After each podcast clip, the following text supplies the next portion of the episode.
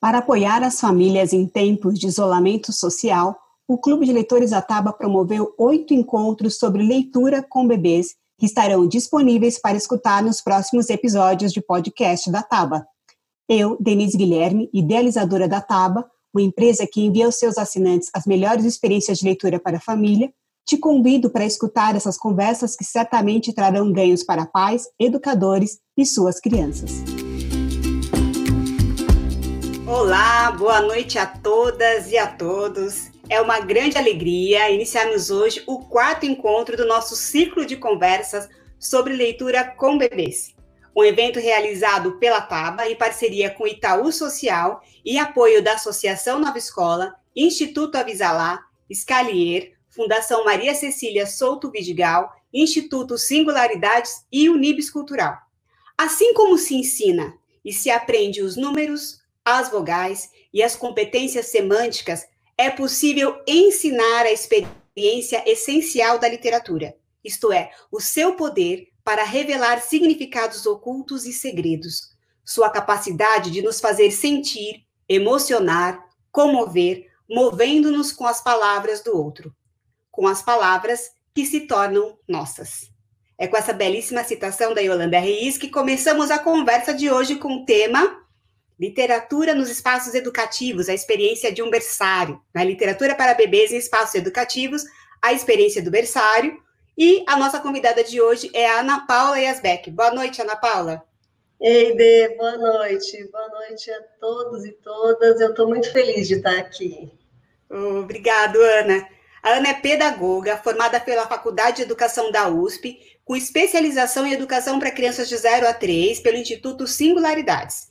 Iniciou mestrado na Faculdade de Educação da USP em 2018 e está pesquisando sobre o papel das educadoras de bebês e crianças bem pequenas. É sócia diretora do Espaço Educação Infantil, escola que atende crianças de toda a educação infantil, do zero aos 5 anos e 11 meses. Além de acompanhar o trabalho das educadoras, atua em cursos de formação de professores desde 1995 e, desde 2002, está voltada exclusivamente aos estudos dessa faixa etária. Ana, é um prazer enorme estar com você aqui, um prazer muito grande ter todas as pessoas nos assistindo. Ana, muito obrigada, obrigada mesmo. Ana, pela sua experiência como educadora, é comum que as pessoas, quando vão visitar um espaço educativo, né, que elas se preocupem com a limpeza, com a higiene, o número de adultos cuidadores, com a alimentação das crianças muito pequenas, que sejam esses os principais aspectos que as pessoas procuram quando vou olhar para um espaço educativo. A leitura muitas vezes sequer é mencionada. Eu queria ouvir, na sua opinião, qual a importância de apresentar os livros desde cedo às crianças muito pequenas nos espaços educativos.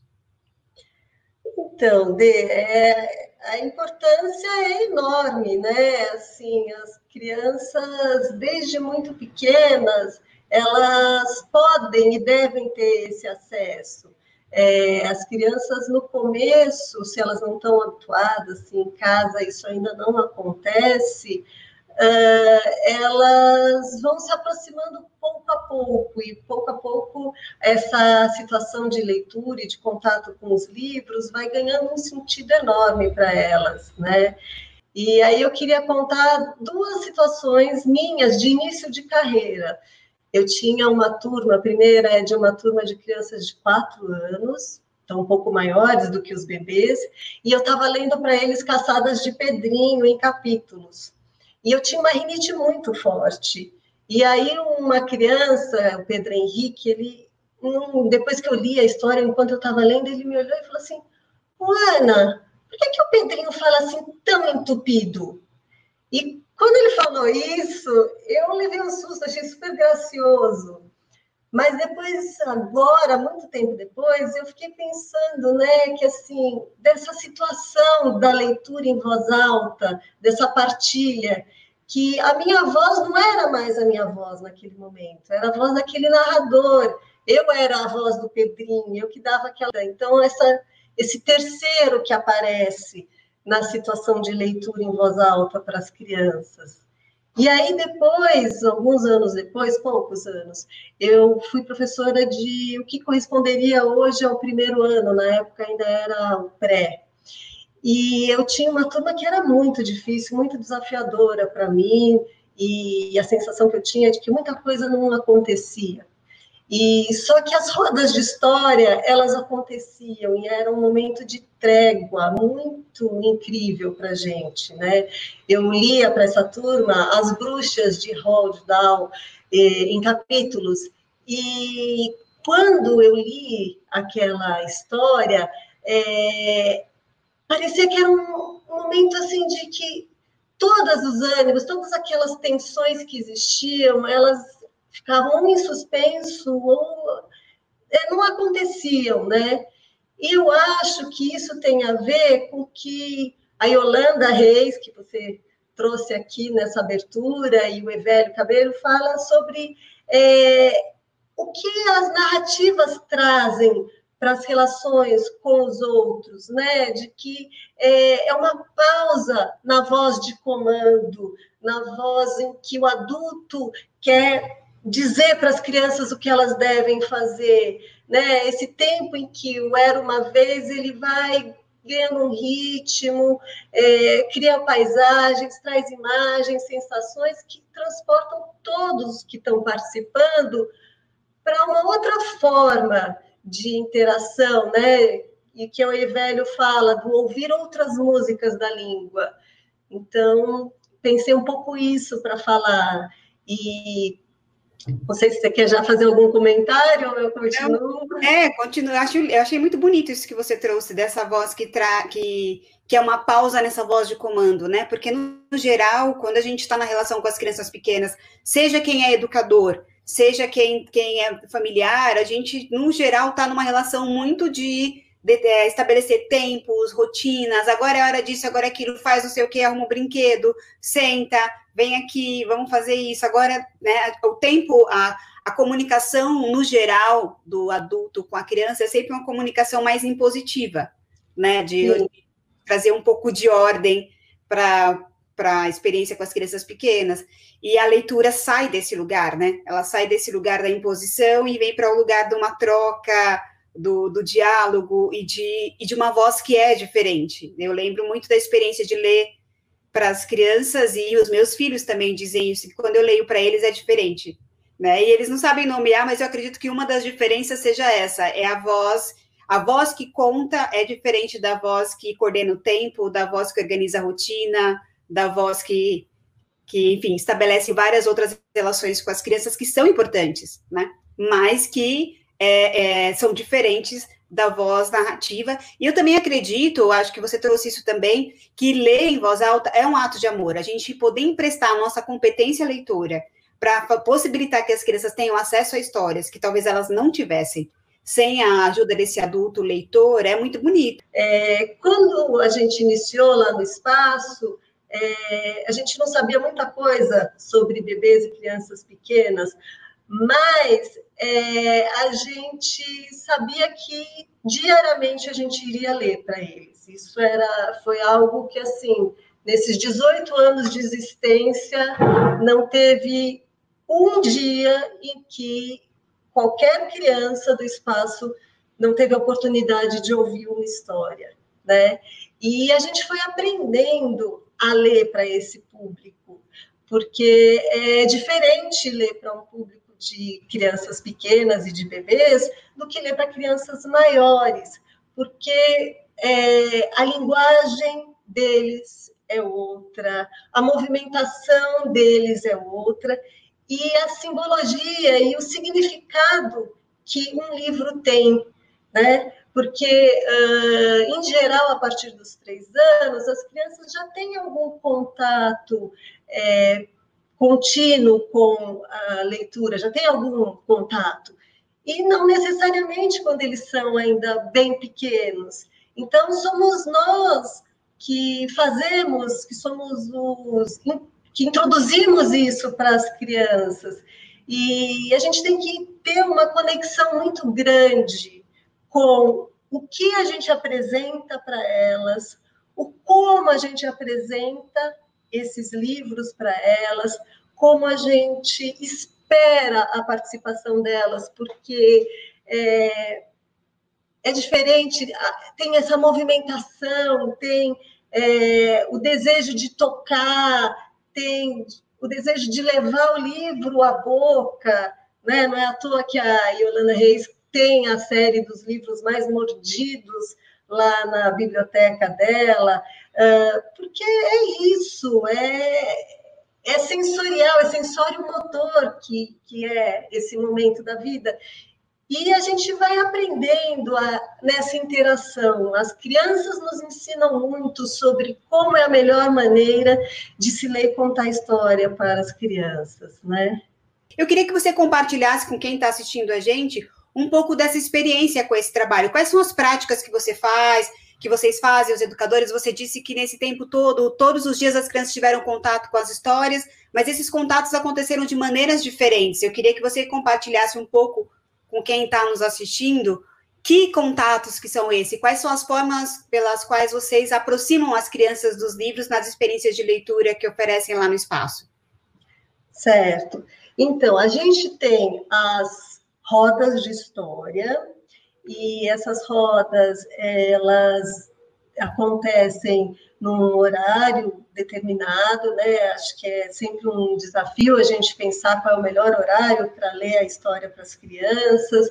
Então, tem que cuidar muito do bem-estar físico e emocional da turma para a escolha desse momento. Às vezes pode ser uh, logo no início do dia, ou pode ser um pouco antes de uma soneca, ou pode ser mais para o final do dia. Isso vai variar e acho que essa equação uh, a gente vai pensando no convívio, no contato com as crianças. E essas rodas, elas, uh, a gente foi consolidando como momentos uh, muito especiais né? E então as crianças são convidadas, a gente cria alguns rituais para que as rodas aconteçam, as crianças são chamadas, turma da Moreira, venha para a roda, né? Agora as nossas turmas têm os nomes das árvores lá do espaço, então a gente vai chamando assim, então tem esse convite, é, e elas vão se aproximando, e aí tem algo né, que chama, não é, não é nada muito fantástico, não é muito, não precisa ser grandioso, mas é, gente, o livro vai chegar, olha só, eu tenho um livro, vamos chamar. Então, que você vai, você chama o livro, você apresenta e esse livro chega para as crianças, né? E, e aí começa a leitura, e aí muitas vezes a gente fala brevemente sobre a história, ou, nossa, será que dessa vez é, o, o sapo bocarrão ele vai ter que fugir do jacaré, do crocodilo? Será? Então, porque cada vez que a gente vai ler a história, a gente vai encontrar coisas novas nessa história, ela vai dizer coisas novas para a gente. Então, trazer esse tipo de introdução, esse tipo de possibilidade, será que vai ser diferente dessa vez?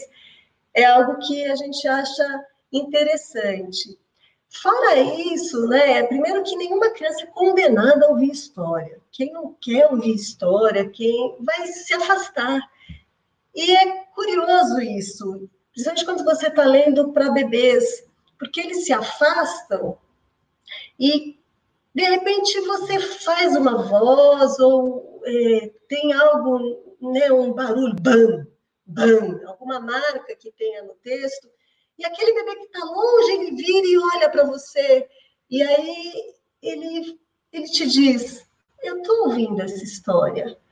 Ou, num tempo depois, as crianças nos contam, porque aí o livro está ali, você leu a história, e o livro fica acessível para a criança. E aquela criança que você, se você ainda tem uma visão muito é, centralizadora, você fala, puxa, não prestou atenção em nada. Né? A criança ela vai lá e se aproxima, e ela pega e fica num diálogo com aquele livro. Então, é, acho que quanto menos controle a gente quiser ter nessa situação, melhor vai ser. Então, é, diariamente acontecem essas rodas. Fora isso, é, a gente cria muitas situações em que os livros são colocados à disposição das crianças, né? É uma característica do espaço a gente não ter salas de aula, uh, mas isso não significa que a gente não deixe os livros ao acesso das crianças. Então, a gente configura espaços em que os livros são deixados à disposição e é, as crianças ficam é, numa interação com esses livros que pode ser uma interação, ela com o seu livro, ela e o colega, ela te levando o livro e te solicitando uma leitura. Então, é, é uma variação, muitas possibilidades, né? Ana, você trouxe aqui a questão do acesso, que acho que também é um ponto importante. No geral, quando tem as crianças muito pequenas, é comum que se tenha medo de deixar o livro à disposição porque eles vão estragar o livro, né? vão rasgar o livro. Como é que você lida com isso lá? Você falou que os livros estão acessíveis. Essa é uma pergunta que chegou aqui para gente. E, como é que faz quando as crianças rasgam o livro? Tá. Então, Dê, é, eu vou falar uma coisa que, que a gente foi aprendendo lá no espaço, né? Uh, os livros eles estão acessíveis sempre que possível, mas não o tempo todo, uh, porque a gente descobriu e foi assim é, uma situação que, que foi pontual assim. A gente tinha o que a gente chamava de uma caixa de livros de manuseio em que ficava ali super à disposição das crianças. Só que esses livros eu e, e por uma coincidência eu tinha colocado um, nessa caixa um livro que tinha estava escrito ali né eu sempre quando compro livro, coloco o meu nome, o ano que eu comprei, e era um livro que eu tinha desde 92, por exemplo, acho que era uma data bem longínqua. E em uma semana o livro estava destruído. E aí eu falei, opa, isso aqui está esquisito, isso aqui não é para ser assim, porque é, os livros eles ganham marcas, eles ganham, eles são desfeitos, eles são mordidos, mas assim, estragado, aí está dizendo para gente que não é isso, que não é esse o uso, que é, o livro ele tem que estar tá acessível para as crianças, e, e, mas tem que ter é, um adulto que, que certifique esse valor, é, no sentido de não de controlar, mas de, de ter uma mediação, né? A criança começa numa exploração que deixa de ser uma exploração com o livro, numa relação de o que, que tem aí dentro, o que, que esse material está me dizendo, e passa a ser uma exploração somente tátil. E isso não é o que é para acontecer com o livro. Eu acho que a gente tem que ter um respeito por ele. E, né? Ah, então tira da mão das crianças. Não.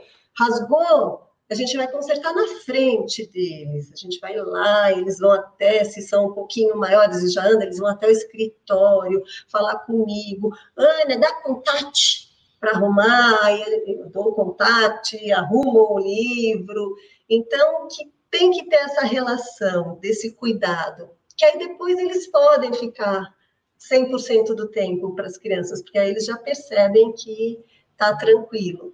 Né? Então, esse contato resumindo, ele é, é para ser diário, é para ter esse acesso diário, e acho que cada instituição é, pode definir qual é o melhor modelo, né? E, e, e pensando, poxa, está estragando muito. Então, se está estragando, é, quer dizer que a gente não está dando esse valor, dando valor, não é, trabalhando com esse valor com as crianças, porque a partir do momento que elas aderem a esse valor, pronto. Dificilmente vai ter, vai se estragar. Ou se estragar, vai ser algo que eles vão falar assim: precisa consertar. E vão levar para a gente para consertar. Não vai ser algo que se estrague suficientemente, né? Assim, acho que é isso. Não, que a gente tem um evento lá no espaço que chama Espaço Literário, e que é um evento em que é um dia em que o dia inteiro as crianças vão encontrar livros em todos os lugares. A gente organiza uh, espaços aconchegantes, põe as mesas para fora, deixa livros pendurados em árvores. Uh, todos os lugares são colocados inúmeros livros para as crianças. E elas passam o dia brincando, lendo, lendo, brincando, ouvindo história. E a gente sempre tem no espaço literário uma ambulância dos livros, que é se por acaso um livro estragar, as crianças levam para aquela ambulância que vai ter alguém que vai recuperar. E embora possa parecer, poxa, pode ser um incentivo a estragar, não é as crianças elas ficam muito preocupadas se algum livro é estragado nessa situação. Ah, eu, eu, eu vou ter que ler esse comentário, que acabei de ver aqui do Facebook, a Mônica Rubalcaba, que colocou assim: um abraço, Mônica, um abraço para você. Mônica é uma grande é, estudiosa de, da formação do leitor literário, trabalhamos juntas num projeto de produção de material, uma super supervisora desse conteúdo. Desculpa eu fazer esse parêntese, mas assim, Mônica, obrigada por estar assistindo. Aprendi, aprendo demais uhum. com você. Obrigada mesmo. Ana, deixa eu te fazer uma pergunta aqui que apareceu é, no chat, no, no, Instagram. É da Daiane. A Daiane fez uma pergunta, a Daiana Crisoton. É porque no Instagram é tudo junto, né?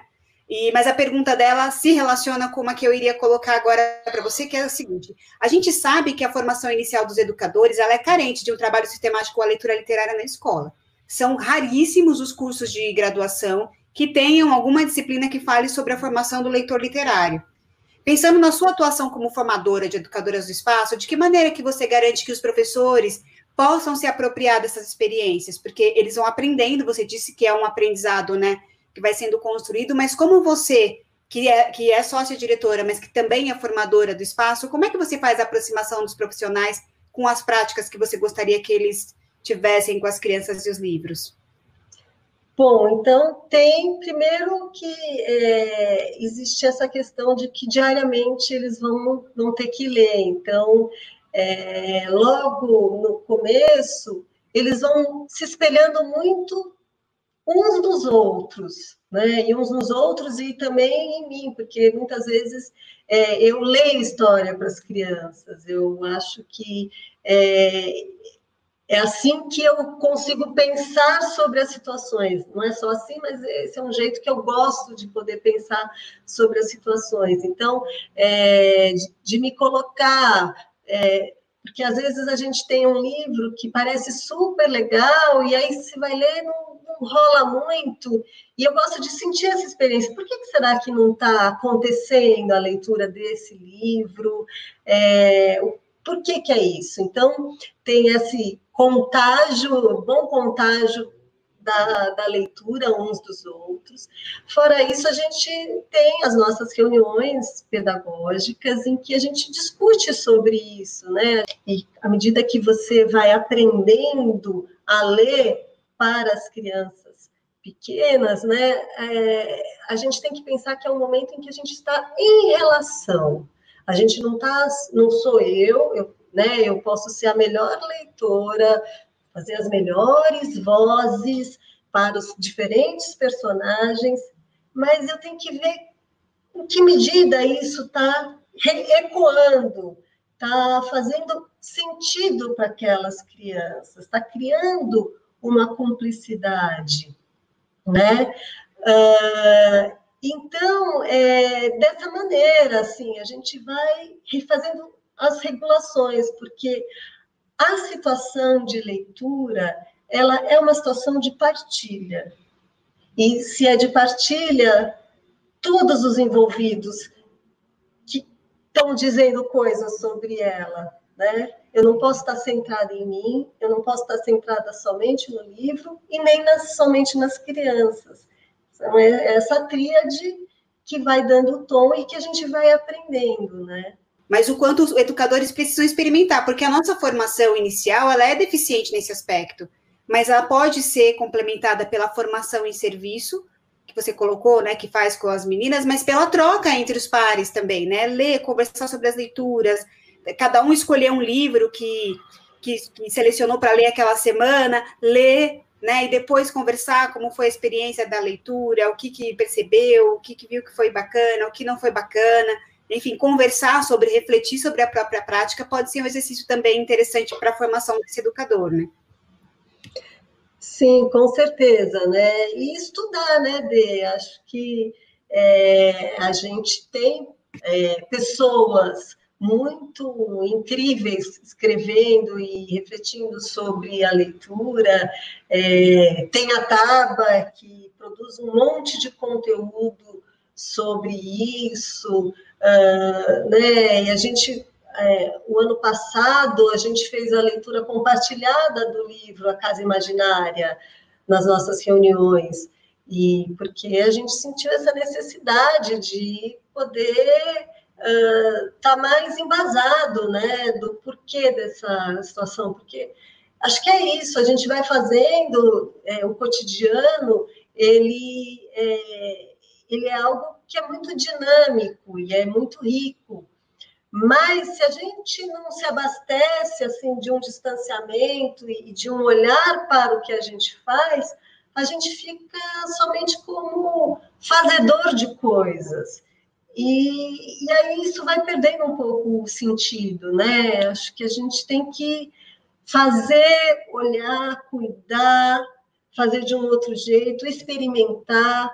Acho que a educação, uma educação de qualidade, ela tem que ser uma educação que gere muitas descobertas, tanto para as crianças como para os adultos. Esse nosso repertório, então, é, uma coisa que eu acho que é super importante para todo e qualquer educador é ter uma prática de visita a livrarias ou bibliotecas uh, para ou para construir o seu acervo pessoal de literatura infantil, é, ou para conhecer muito bem diversos títulos.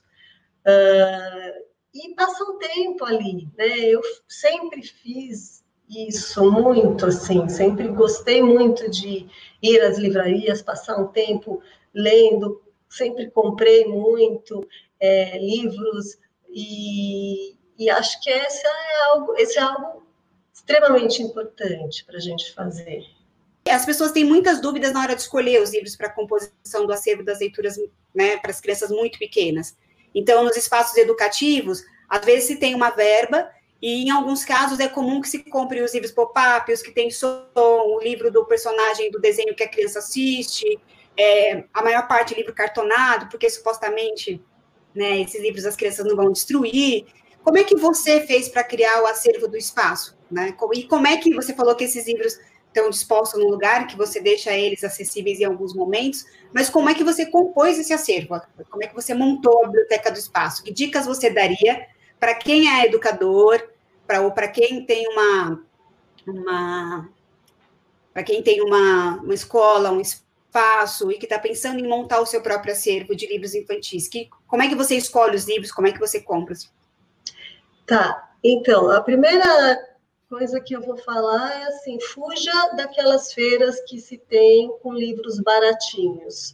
Não a feira da USP com editoras de qualidade, mas aquelas feiras que se tem em, em feirinhas de shoppings e tudo mais. Porque, infelizmente, uh, os livros que são disponibilizados ali dificilmente são livros de autores são livros, às vezes você nem vê o nome do autor, você nem vê qual é a editora, é, e tem-se uma concepção de, de tudo, de estética, de criança, de texto, muito ruim. Fora isso, você precisa ir, né, é, conhecer um pouco quem são os autores de livros infantis. Então, é, e ver quais são as editoras. A gente uh, atualmente a gente tem a sorte de ter muitas editoras que estão produzindo excelentes conteúdos. E, e aí ver, assim, é, é numa pesquisa, você vai e a pesquisa pode ser feita diretamente aí pelo site da Taba, pela revista Emília. Mas aí você vai, bom, tá bom, eu me interessei por autores, descobri, tal, tal, tal, é, e agora?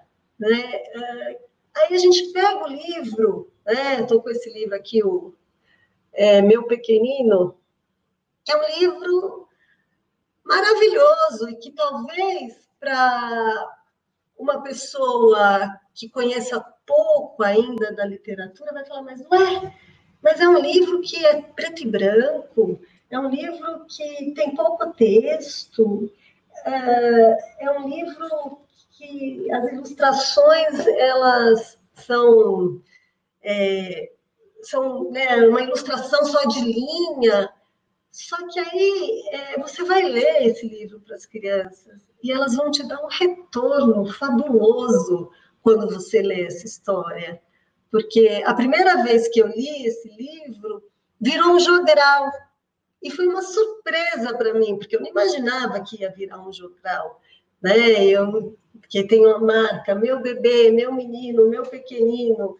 E a cada vez que falava isso, eles repetiam, e aí você vai interagindo. Então, assim, é, você vai por um aspecto mais amplo, né? Editoras, autores, ilustradores, e aí você descobre, puxa, né? Quer dizer, esse livro aqui foi ilustrado é, por tal ilustrador. Será que ele tem outros?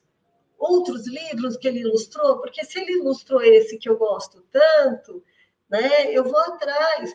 E é, e é legal quando a gente vai fazendo descobertas, né?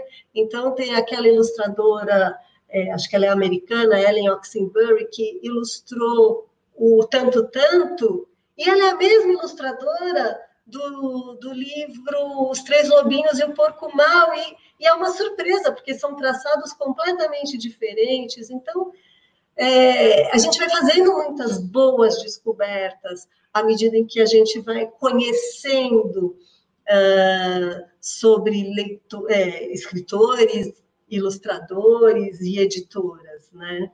Eu queria te perguntar, você falou do seu trabalho, falou da formação dos educadores, falou da, da composição do acervo. Eu queria é, ouvir de você como é que você envolve os pais nessa experiência, porque a gente sabe que nem todas as famílias têm essa familiaridade com a leitura ou sabem da importância de ler para as crianças muito pequenas. Como é que os pais participam desse trabalho intencional que vocês fazem com a leitura no espaço?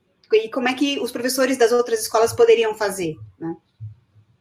Tá, então, é, a gente é, a gente faz alguns relatos para as famílias sobre o que a gente está lendo, sobre a situação de história. Então, assim, no fim do dia, acho que juntando com a sua per primeira pergunta, no fim do dia, além de contar se a criança comeu bem, se fez cocô, se fez xixi, a gente também conta sobre alguma vivência que aconteceu. E muitas vezes a gente vai contar: nossa, hoje eu li a história do, do Macaco e a Velha, e foi super divertido, porque a gente riu muito. Então, se de repente, né, em casa, ele te contar um pedaço da história, é disso, a gente teve essa vivência. Então, dessa partilha da situação de leitura como algo que, que, que teve uma importância para as crianças naquele dia. Uh, a gente também, muitas vezes, manda é, algumas sugestões de livros. Acho que a gente até, fazendo uma autocrítica, acho que a gente até poderia mandar com maior frequência, porque isso é sempre é, um pedido muito grande das famílias. Ah, dá uma indicação do que, que a gente pode comprar. Eu fico muito em dúvida quando eu vou numa livraria, então a gente manda, às vezes, algumas listas para as famílias. É, a gente, ah, às vezes, a gente é, tem um. Além da leitura diária, a gente faz, às vezes, um projeto com as crianças de leitura. E a gente escolhe alguns títulos, um título para todo mundo ter um exemplar. E é muito legal, a gente é, sugerir a compra de um mesmo livro por todas as crianças, porque é, é possível aí é, uma, um mergulho naquele livro, de um reencontro de muitas maneiras com esse mesmo livro. E aí, uh, acho que a gente podia até mostrar aqui o. A gente faz também algumas indicações de leitura feitas pelas crianças. Então, aí está aparecendo, né? Essa indicação do Tomás.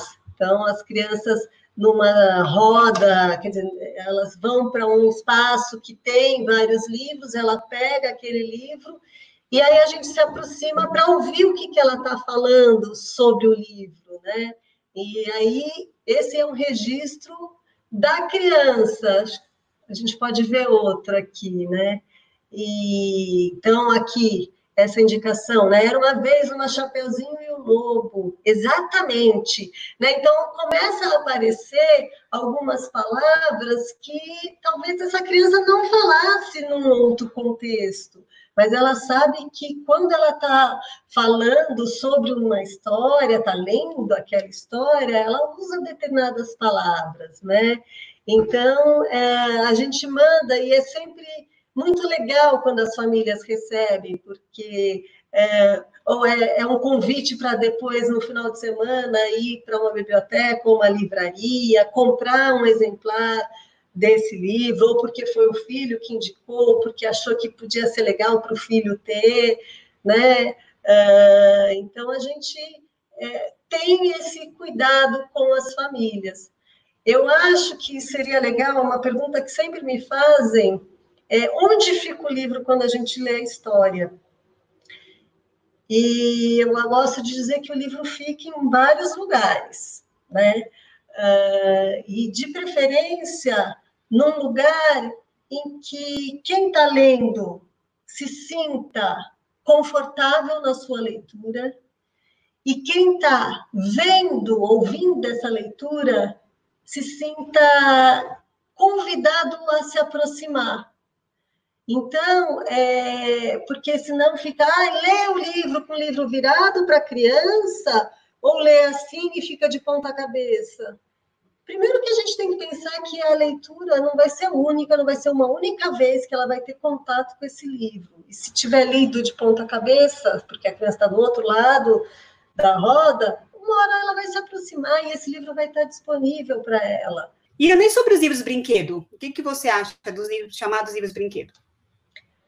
Eu acho que tem bons livros brinquedos e tem livros brinquedos que subestimam as crianças, tanto em relação à estética quanto em relação à, à narrativa, é, porque, assim, é, durante muito tempo, e ainda acho que existe isso, é que eu não vejo mais, porque eu não, quando eu vejo, eu saio de perto, mas assim, os livros tinham, ah, tem que ter textura, porque criança é sensorial, tem que ter textura.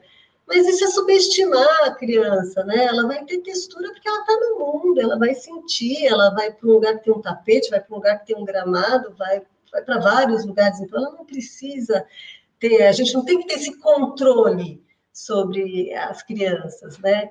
Eu acho que os livros brinquedos eles servem para podem tem muitos livros brinquedos muito legais, mas acho que cabe uma moderação, acho que é uma parte do acervo, não é todo o acervo. O Gildo, que é um personagem da Silvana Rando, que é um personagem de uma autora brasileira, ele, ele, é, ele é super bacana e tem os livros brinquedos, livros de banho dele, né? Uh, acho que a grande questão é que durante muito tempo você achou que criança pequena tinha que aprender cor, forma e número. E era somente isso que, que era disponibilizado para elas. E que por que, que se pensou isso? Né? O mundo não é só de cor, forma e número, é uma multiplicidade de coisas e todos os assuntos interessam e sensibilizam as crianças, né? Acho que é isso, assim. Primeiro quero te agradecer por, por tanta as suas contribuições aqui para a gente. Ana, obrigada, obrigada por ter aceitado o nosso convite, obrigada por compartilhar sua experiência tão rica com a gente, obrigada pela sua participação. Bom, Dê, foi um prazer enorme falar com você, falar com as pessoas. Eu espero que, que tenha sido alinhado com, que, com a expectativa. Ô, Ana, obrigada. Para a gente também.